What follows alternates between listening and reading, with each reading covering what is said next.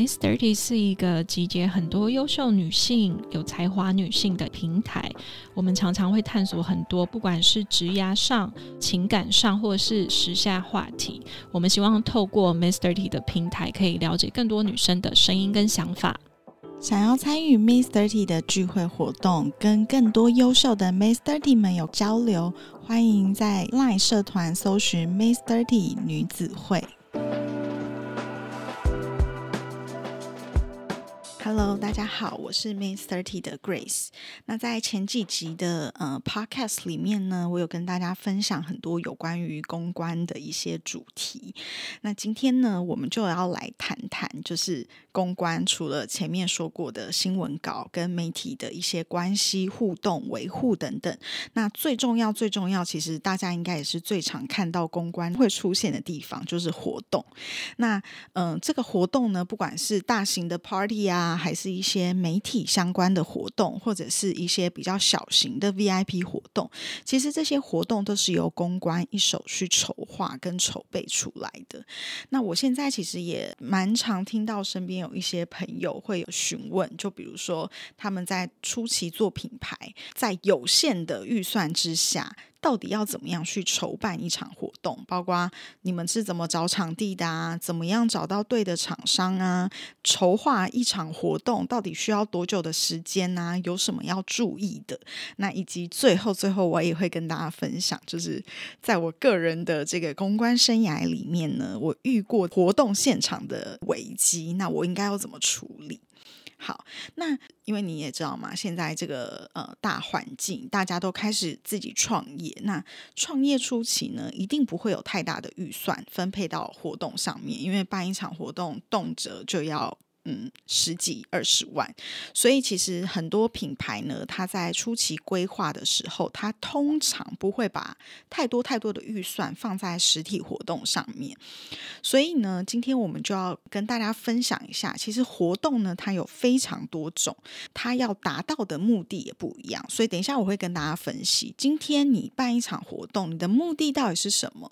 从你的目的再去推回来，你这场活动到底要办多大？办多小？那到底要怎么办？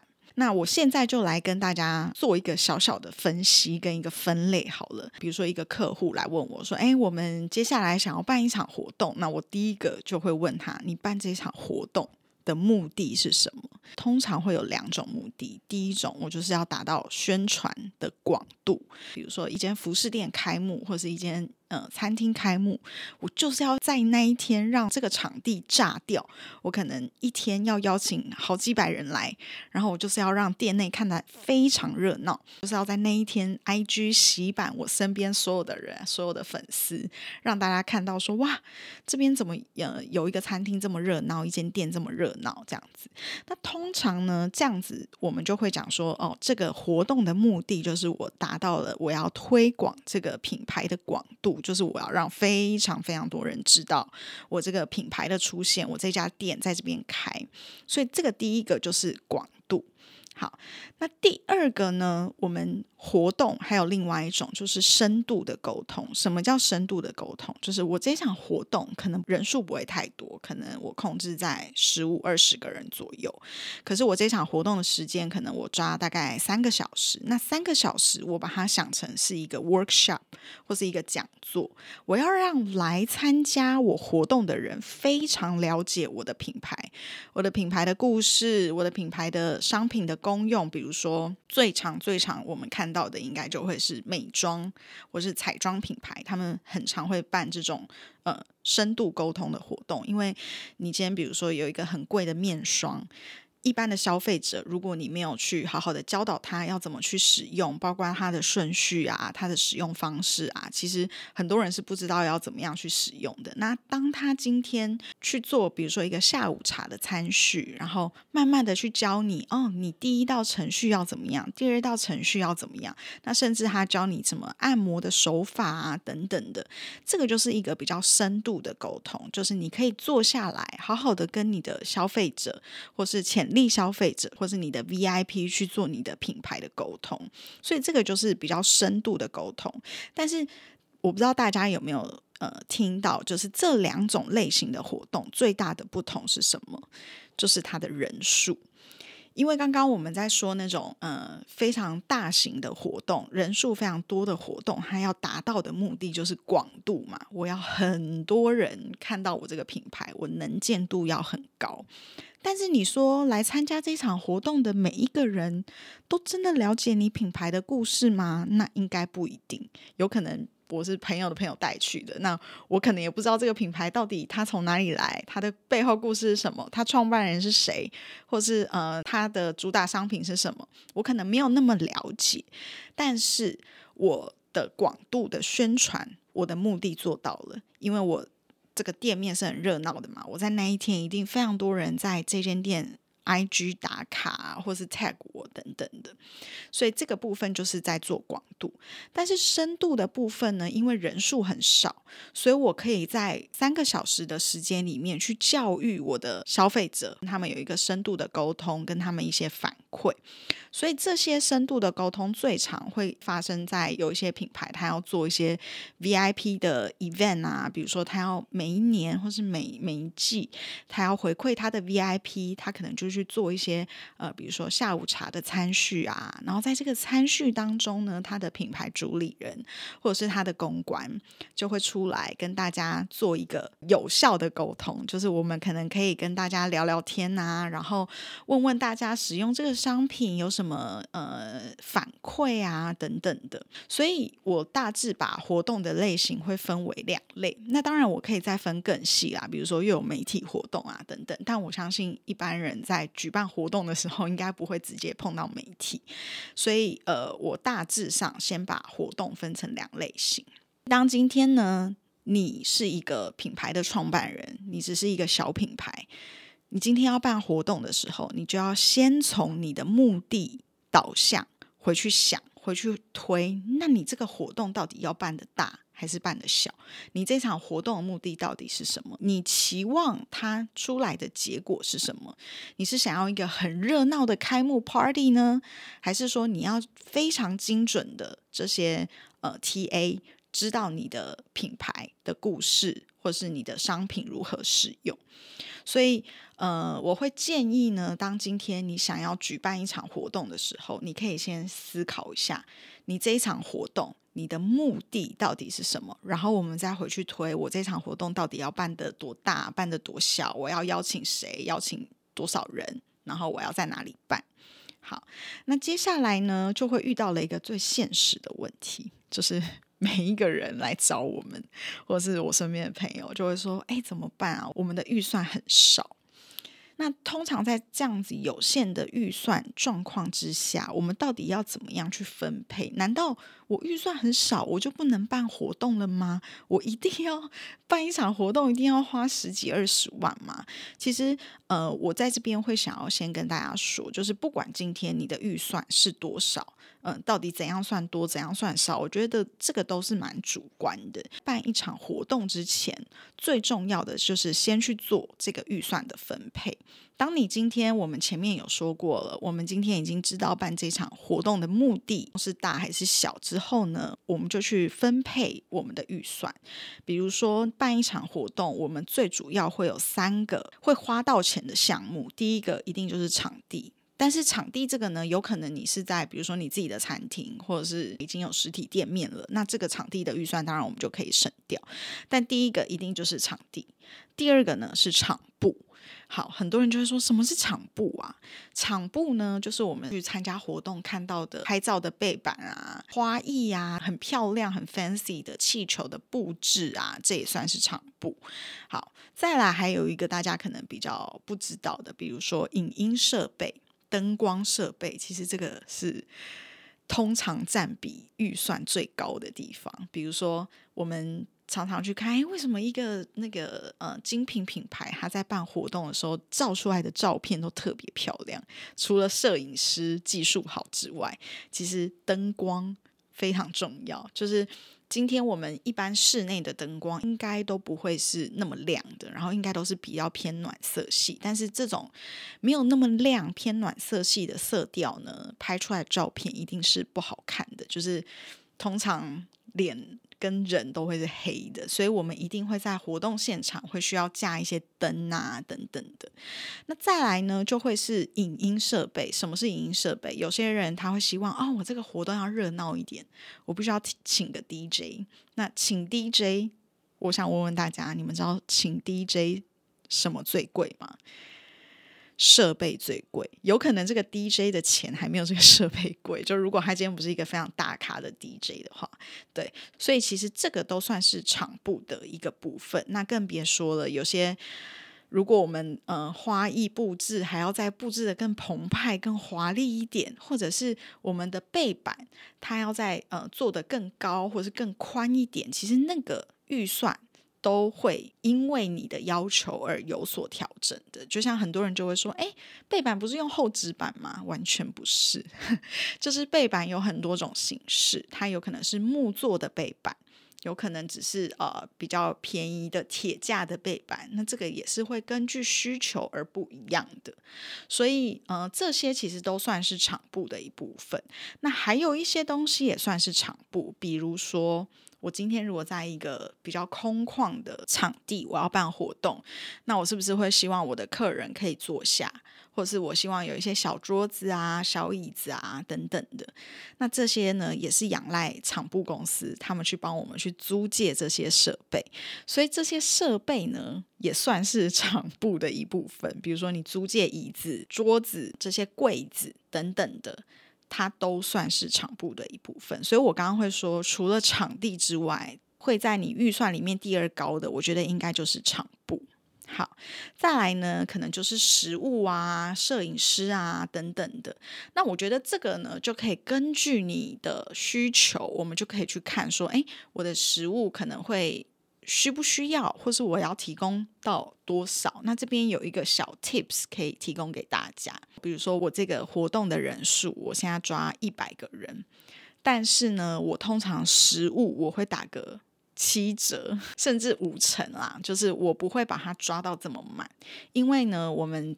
常常去参加活动，你也知道，不是每一个人到现场，他都一定在那边吃那些 finger food，或是那些 F M B，或是喝那些饮料。所以我们通常不会把它抓到哦，我一百个人我就要一百份这样子的食物。所以食物通常我会建议大家，我也会建议我的客户，我们可以不用抓到这么满，我们可以就是呃。减少一点，我们也不要浪费嘛。这样，那我觉得酒水的部分可以多一点，因为 如果你今天要办一场比较大型的活动，或是甚至我觉得就是比较 cozy 的、比较 casual 的活动。大家通常到现场还是会希望会喝一点点小酒啊、气泡酒啊、一点饮料啊等等的。那我觉得酒水的部分我们可以稍稍多抓一点点，但是食物的部分呢，这边可以告诉大家，就是当你今天如果在有限的预算状况下，我们的食物可以不用把人数拉到那么满。再来呢，就会是如果这个活动比较大，那我可能会需要一个主持人，有没有需要？或者是我哦，我今天主理人我就很会说话了，我可能不需要主持人，我可以自己出来 Q run down。那或者是我今天如果是公关，我如果自己办活动，我我可能也要上场当主持人，所以我可能就可以省下这个预算。所以这个主持人呢，我觉得他就是 depends on 这个需求。如果他今天是一个大型晚会，那你可能会需要一个比较专业的主持人。再来，摄影师是一定要的，所以呃，通常呢，在预算的分配，我们也会把摄影师抓进去。所以呢，在办活动的时候，我们就可以先把这些项目拉出来，哪些到底真的要花钱？那我们哪些到底呃，他花钱的比例是多少？所以在不管你今天的预算是高或是低，你先把这些项目抓出来，一定会花到钱的有哪些？然后我们再把比例。放进去。假设我今天完全也没有场地，我要去租借场地，我一定要去算我这一场活动从进场、撤场、整场活动，我可能需要八个小时。那我就是知道我的场地的预算要控制在多少以内。然后再来呢，就是场部。我今天这个场地它到底是需要多少的场布去支撑我这个场地，让它看起来不会太空，或者是我的目的大家是要站着还是坐着，我就可以把这个场布的比例的预算抓出来。建议大家在办活动之前，不管你今天的预算是高是低，先去做一些预算比例的分配，这样子你在呃办活动的时候，你就可以比较有效的控制你的预算，不会是啊，好像每次你只有多少预算，可是到最后你都报了非常多。我觉得这个就是呃，我们一般公关在办活动之前，我们会做的一些准备。好，那也很多人会问啊，我到底办一场活动，我多久开始准备？像很多人就会跟我说，啊，我的活动是，嗯，比如说现在是一月嘛，他们就会说我的活动是四月，或是我的活动是三月，我这样会不会来不及？其实，在我对我来说啦，我觉得只要给我时间。不管是一个礼拜还是两个礼拜，我觉得永远都不会来不及。中型的活动至少两个礼拜筹划的话，我觉得对我来说我都不会觉得来不及。但是呢，一般正常人，就比如说像我刚刚入行的时候，五十人啊、五六十人左右的这种活动，我建议都还是需要一个月左右的时间来去做筹划。那我觉得最重要、最重要还是我前面提到的，就是你办这一场活动的。目的，如果你的目的非常清楚，其实我觉得不管在什么时候去筹划、去筹备，都不会来不及。那不过呢，就是因为当你今天在办活动的时候，你需要去找场地嘛，所以我还是建议大家，就是嗯，在规划你整个行销跟公关的这些 plan 的时候，你今年度你有考虑你要办实体活动，我们通常都还是会抓在一个。嗯，大概的时间点，比如说第一季、第二季，那给自己多一点时间去准备，我还是建议这样子会比较好。嗯，再来呢，当今天我前面这些场地啊、场布啊、食物等等的，我都已经搞定了，那我们在活动之前到底要做哪些准备？其实，嗯，如果是一个比较简单的活动，我觉得要做的准备其实没有这么多。可是我现在。比较针对的是一些比较中型的活动，我觉得不管怎么样，都一定要有 run down，就是这个 run down 呢，我们比较好去告诉你合作的伙伴在什么时间点要做什么事情。然后每一个人的工作分配，其实我觉得，呃，今天不管这个活动的大小是多大或是多小，我都还是建议大家可以去写 rundown。那为什么要一定要写 rundown 呢？因为我觉得在写 round down 的时候，你可以在心里把所有活动的细节全部想一遍。那这也是为什么，就是 round down 它可能一改再改，可能它会到活动的前三天、前两天都还在做修改。但是我觉得这个 round down 非常重要，因为它可以告诉大家，也要告诉这个活动的主办人。比如说，如果今天是我主办这场活动，我是这场活动的场控，我就可以知道哦，什么时间点做什么事情。那呃，我可以把每一个人要分配的工作分配的很清楚。然后每一个时间点做的事情有没有重复到？那如果有重复到，我应该要怎么调配？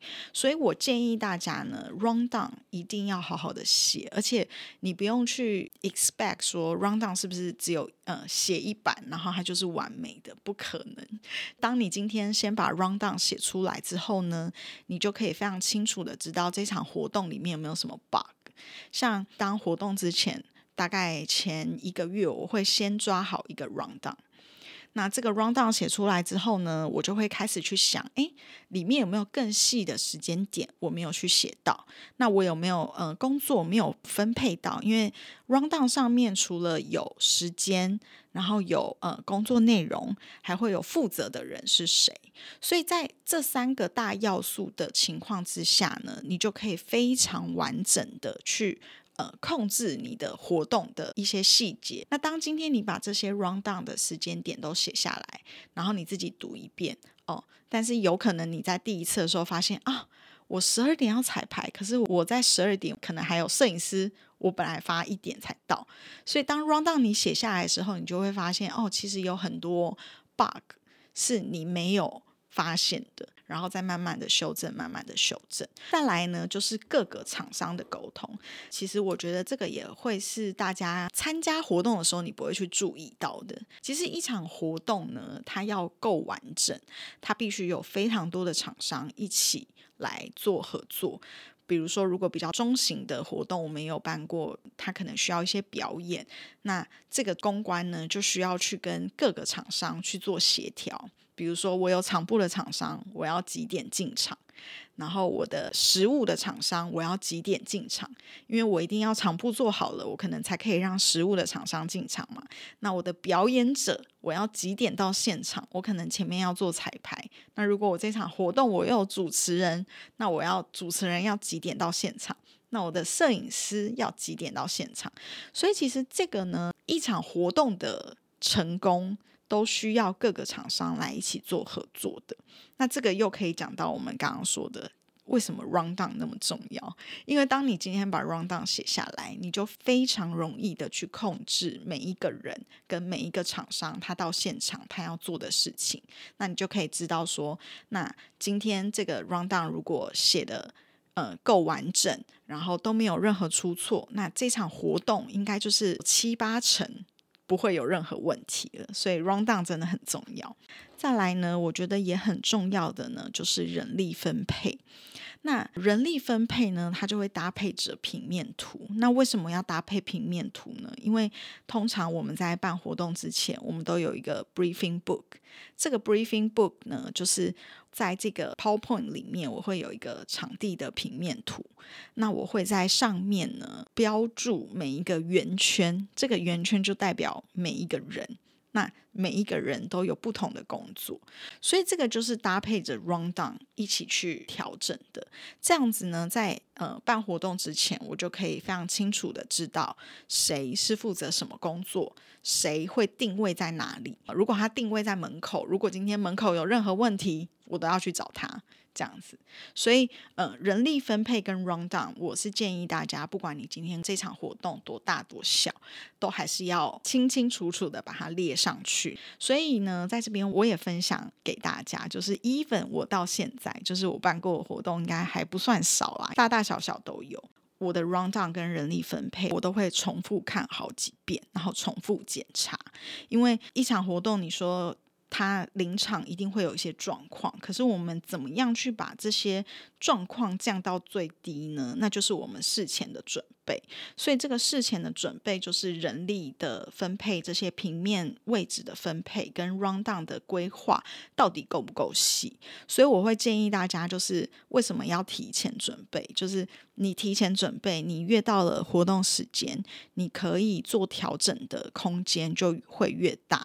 然后你就可以越有时间跟空间去做修正跟修改。再来呢，我我这边也可以跟大家 分享一些，就是做公关，然后办了这么这么多场活动，然后有没有什么很难忘的一些经验？在我刚入行可能不到一年的时候，然后我那时候有一个非常非常大的客户，他是一个酒商。我记得那个案子是我们长期的客户，所以我就帮他规划了。为期半年的活动，那每一场活动都非常重要，因为他招待的都是他的 VIP。那我们去帮他规划很多 VIP 的活动啊。那我就记得第一场活动，我们就跟了一个餐酒馆合作。那这个餐酒馆呢，就帮我们设计了酒单呐，然后食物啊，那我们的空间也整个布置的非常的华丽，然后一切都很到位。然后就在活动大概前两三个小时吧，因为通常呃公关就是会从早到晚都待在那个活动现场，然后我就很忙很忙，就在那边就是呃 check 所有场布啊等等。在活动快开始前两三个小时，我就在想说，哎。我们那个 bartender 怎么一直不在？就是原本餐厅一直在跟我做沟通的那个 bartender，就是当天他要出酒，到了活动前三个小时都没有看到他。然后我就说：“哎，那那个谁谁谁呢？他怎么都还没有来？”餐厅里面的每一个人也都在找他。我记得大概真的是活动已经快要开始了，然后他们跟我说：“不好意思，Grace，那个 bartender 他就是今天忧郁症发作，然后他没有办法来上班，我就整个人就是 想说，哈，让我当场傻眼，想说那怎么办？那我应该要怎么办？因为其实照理来说，为什么我们我们会在那间店办那个 VIP 的餐序，主要是因为那个 bartender 他之前是得过名的 bartender，那我们请他设计啊等等的，都是因为。他有这个得名的名次嘛？那主要也是靠他的名气嘛。那如果他今天都不在了，那我要怎么办？那今天这这些酒还有办法调吗？这样子，所以当下呢，我就问他们说：“那现在有人可以帮忙调酒吗？还是说我要 call 我其他的 你知道八天的的朋友来？然后，因为他毕竟都还是有酒单的比例嘛，那我是不是可以就是？”呃，如果有其他 bartender 可以取代的话，然后我来请他们现场调酒，这样还好。他们帮我找了一个就是比较 junior 的 bartender，虽然他没有到那个名次，但是他其实平常也是有在做调酒的。然后那一天我没有让客户知道说那个 bartender 就是忧郁症发作没有来，对，所以这个其实算是我当时觉得说天哪，怎么会发生这种事情？所以我觉得在办活动的时候。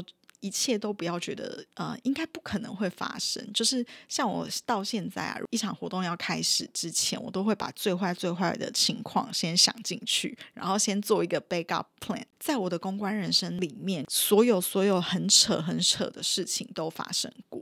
然后再来呢，我也可以分享，就是这也是 May Thirty 的一个活动。之前办了一个撒弄吧，那一场活动是我们必须要自己带一些道具过去的。我们就从公司的办公室搬很多道具啊，什么衣架到现场组装啊，然后可以吊一些呃漂亮的衣服，那个是呃厂商的衣服。然后我们答应他要在那个活动上面做呈现。结果呢，我们的同事就是。